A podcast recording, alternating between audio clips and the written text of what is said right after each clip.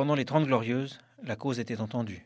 Pour vendre plus, il fallait ouvrir le plus de points de vente possible. La France, comme tous les pays basculant dans la société de consommation de masse, se sont ainsi recouverts de boutiques et de centres commerciaux, en ville comme en périphérie des grands centres urbains. Cette stratégie n'est plus pertinente. À l'heure où la montée en puissance du e-commerce répond de mieux en mieux aux attentes des consommateurs, qui veulent pouvoir acheter n'importe quoi, à n'importe quelle heure, de n'importe où, en comparant facilement les prix, le magasin a perdu de son utilité relative. Paradoxalement, cette perte d'attrait du commerce physique survient au moment où l'extension à outrance des surfaces commerciales fait que nous avons atteint une sorte de saturation.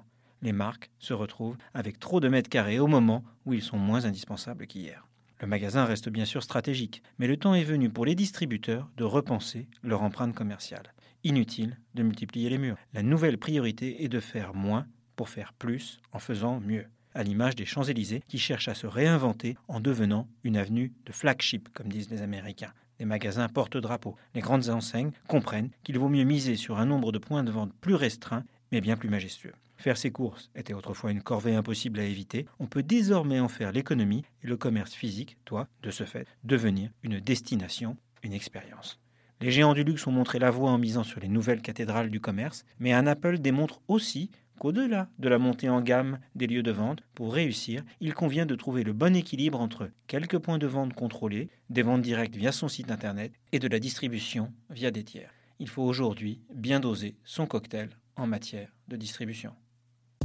Retrouvez tous les podcasts des échos sur votre application de podcast préférée ou sur leséchos.fr.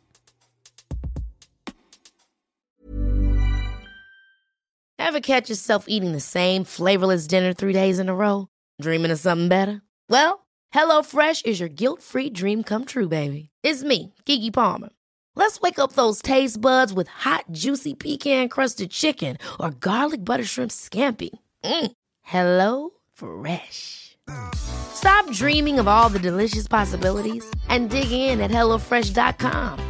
Let's get this dinner party started.